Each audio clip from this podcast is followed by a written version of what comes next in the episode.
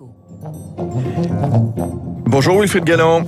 Bonjour. Vous êtes euh, directeur stratégique chez Montpensier Finance. Je le disais, le rouge vif hier soir à Wall Street, des marchés focalisés sur les chiffres de l'inflation américaine. Elle accélère à 4,2% sur un an, plus qu'attendu. Par quoi est-ce que c'est alimenté?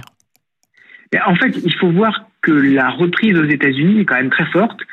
Et c'est un élément qui, euh, qui est quand même assez temporaire, hein, ce, ce, ce, ce pic d'inflation. Quand on regarde le détail, on voit qu'une bonne partie de la surprise, on s'attendait, hein, on s'attendait vraiment à un chiffre important, on s'attendait autour de 3,5, euh, autour de 3,5%.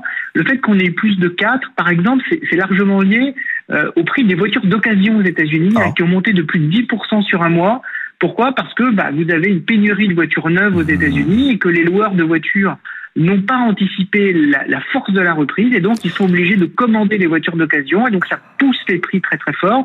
Donc on a un certain nombre de d'éléments comme ça. Ça, ça, veut dire quoi? Ça veut dire quoi qu'on de pénurie également sur les matières premières. Ça pousse l'inflation à la hausse, mais c'est largement lié quand même à la reprise et à des facteurs aussi très temporaires. Ouais, et je disais, ça veut dire quoi? On n'a pas assez anticipé l'ampleur de la reprise? Est-ce qu'on va dans une économie de, de pénurie quelque part, Wilfried Galland?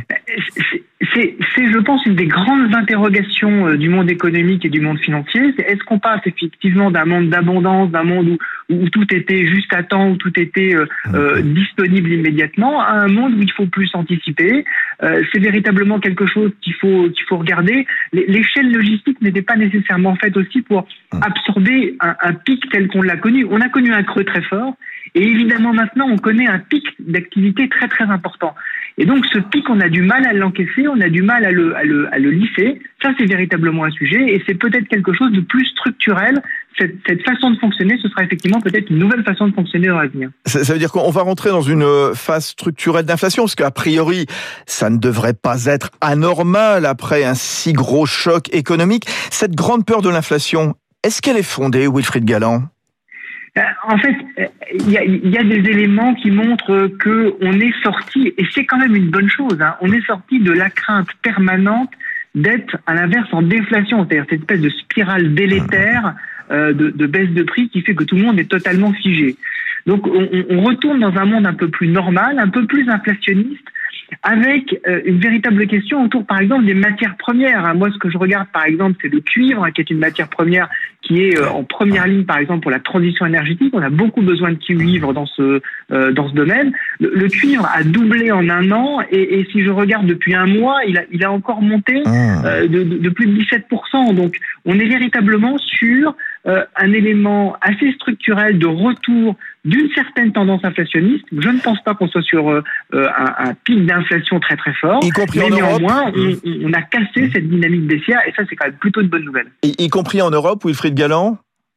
Alors c'est moins le cas en Europe. Mmh. Pourquoi? Parce que euh, évidemment la, la, la, croissance est moins euh, est moins spectaculaire qu'aux États-Unis. Hein. Je rappelle qu'aux États-Unis, euh, certains prédisent plus de 7,5% de croissance cette année. Ouais. En Europe, ça va être important, mais on va probablement être plutôt sur 4,5-5%, ce, qui est, ce qui est mmh. fort, mais ce qui n'est pas euh, ce n'est pas aussi aussi brutal. Néanmoins, on voit qu'en Europe, on a des anticipations d'inflation qui montent, mais sur l'inflation réelle, on est encore euh, bien loin des, des, des 4%. On est plutôt encore en dessous des en dessous des 2% mais ça monte progressivement. C'est vrai que ça monte progressivement même en Europe. Ouais. Euh, Wilfried Galland, pourquoi les marchés sont-ils inquiets? On a vu le rouge vif hier soir à New York et puis avant-hier en Europe, c'était pas terrible non plus. Hein bah, en fait, euh, les, les, marchés sont comme tout le monde, c'est-à-dire que lorsqu'on change brutalement leur environnement, ils ont un petit peu de mal à s'adapter et ils ont, euh, ils ont un peu de stress.